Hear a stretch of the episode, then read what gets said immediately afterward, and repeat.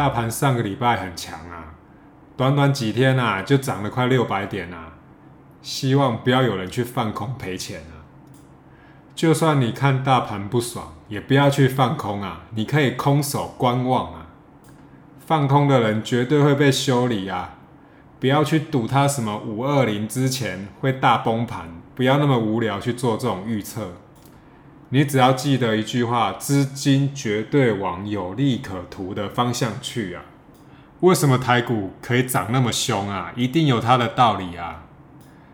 你手中的股票有没有涨？这个我不知道，但起码只要不要太投机的股票。基本上是不会让你大跌的啊，所以特别录这一集提醒大家，再验证一次。你看，你觉得它该拉回，大盘就是涨给你看，所以真的不要没事去放空大盘，放空没有办法让你翻身，也不会改变你什么生活，它只会让你的情绪变得更糟而已。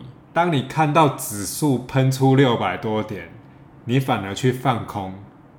那是什么的心情？我想，绝对是非常不好的。但在这个节骨眼，要不要去加码追高这种问题，你不要问我，因为我不是神。如果你原本的计划就是点位到了就要加码，那你就去执行。不要觉得涨了六百多点，天哪，我这样子就不敢买。零零八七八外资一样照买，因为他觉得合理，他就会买，他才不管你什么价位。外资的逻辑是这样子，我们有时候去思考一下，当一档标的你没有低点可以买，那你就现在买好了啊。也许让你等到低点，你很爽，你买了，但是你可以买多少？那么。另外一种角度，你就现在买，就算让你跌，如果你有办法承受，其实现在买也不失为一个好方法。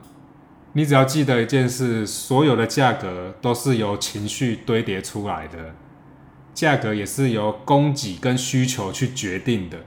为什么零零八七八打不下来？因为大家疯狂的买啊！为什么指数？你觉得该拉回，它不拉回，因为这个市场是由资金说了算，资金多的人决定这个股市的方向，而我们散户就是顶多在旁边看戏而已。我们今天就分享到这里，下次见。